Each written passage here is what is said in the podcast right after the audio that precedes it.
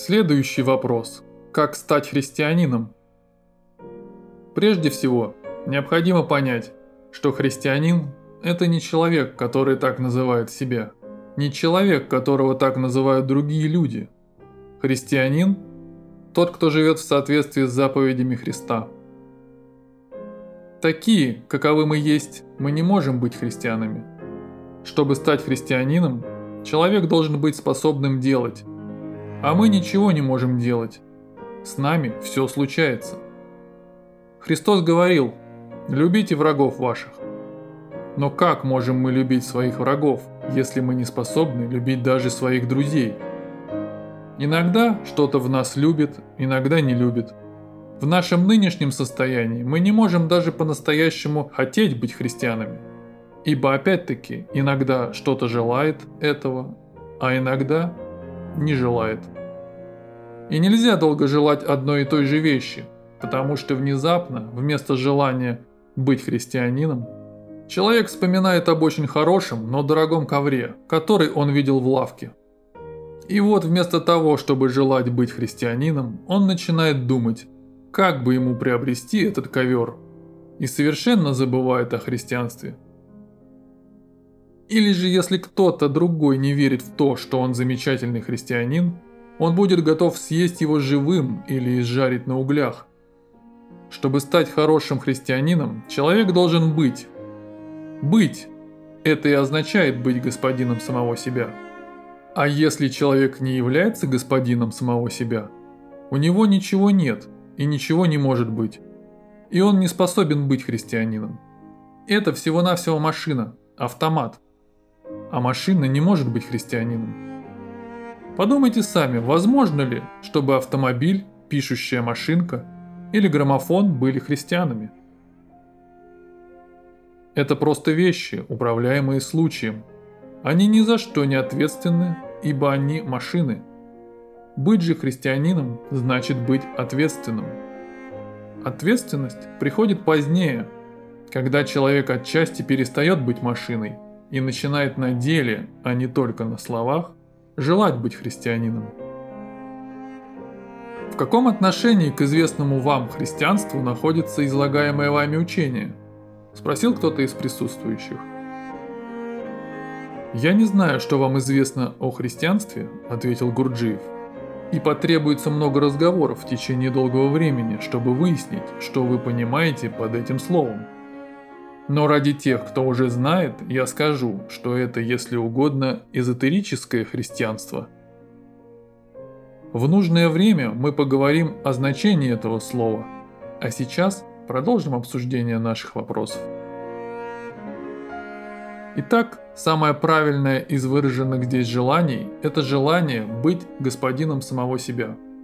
Потому что без этого все остальное невозможно – по сравнению с этим желанием, все другие представляют собой детские мечты, фантазии, которыми человек не мог бы воспользоваться, даже если бы их исполнение и было ему даровано. Так, например, было сказано, что кто-то из присутствующих желает помогать людям. Но чтобы быть в состоянии помогать людям, человек сначала должен научиться помогать самому себе. Множество людей погружено в мысли и чувства, о помощи другим. Из самой обычной лени. Они слишком ленивы, чтобы работать над собой. Вместе с тем, им очень приятно думать, что они способны помогать другим. Такое настроение означает лживость и неискренность по отношению к самому себе. Если человек взглянет на себя и увидит, что он представляет собой в действительности, он не будет мечтать о помощи другим людям. Даже от мысли об этом ему станет стыдно. Любовь к человечеству, альтруизм – все это очень красивые слова. Но они имеют смысл только тогда, когда человек может по собственному выбору и решению любить или не любить, быть альтруистичным или эгоистичным. Тогда его выбор имеет ценность. Но если выбора нет, если человек не может быть другим, если он только таков, каким его сделал или делает случай – если сегодня он альтруист, а завтра эгоист, а послезавтра опять альтруист, тогда во всем этом нет никакой ценности. Чтобы помогать другим, человек должен сперва научиться быть эгоистом, сознательным эгоистом. Только сознательный эгоист способен помогать людям. В нашем нынешнем состоянии мы ничего не можем сделать. Человек решает быть эгоистом, но вместо этого отдает последнюю рубашку. Потом он решает отдать последнюю рубашку, а сам напротив отбирает последнюю рубашку у того, кому собирался отдать свою. Или он решает отдать собственную рубашку, но вместо этого отдает чью-то чужую. И оскорбляется, если кто-то отказывается пожертвовать своей рубашкой, чтобы он мог отдать ее другому. Чаще всего случается именно так и продолжается постоянно. Чтобы делать нечто трудное, надо прежде всего научиться делать легкое. Нельзя начинать с самого трудного. Был тут и вопрос о войне. Как прекратить войны? Войны прекратить нельзя. Война есть результат того рабства, в котором живут люди. Строго говоря, не следует порицать людей за войну, ибо война есть следствие космических сил, планетарных влияний, а в людях нет сопротивления этим влияниям. Его и не может быть, ибо люди – рабы. Если бы они были людьми, если бы были способны делать, то они смогли бы противостоять таким влияниям и воздержаться от взаимного убийства. Но, несомненно, те, кто это понимает, спросил человек, задавший вопрос о войне – могут что-то сделать? Если бы достаточное число людей пришло к определенному выводу, что войны не должно быть, разве они не смогли бы повлиять на других?